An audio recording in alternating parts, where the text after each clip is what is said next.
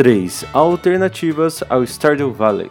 A alternativa 3, Graveyard Keeper. Graveyard Keeper é um jogo de simulação de RPG onde o personagem precisa cuidar de um cemitério medieval com missões a serem concluídas. O objetivo é levar o personagem de volta ao velho mundo.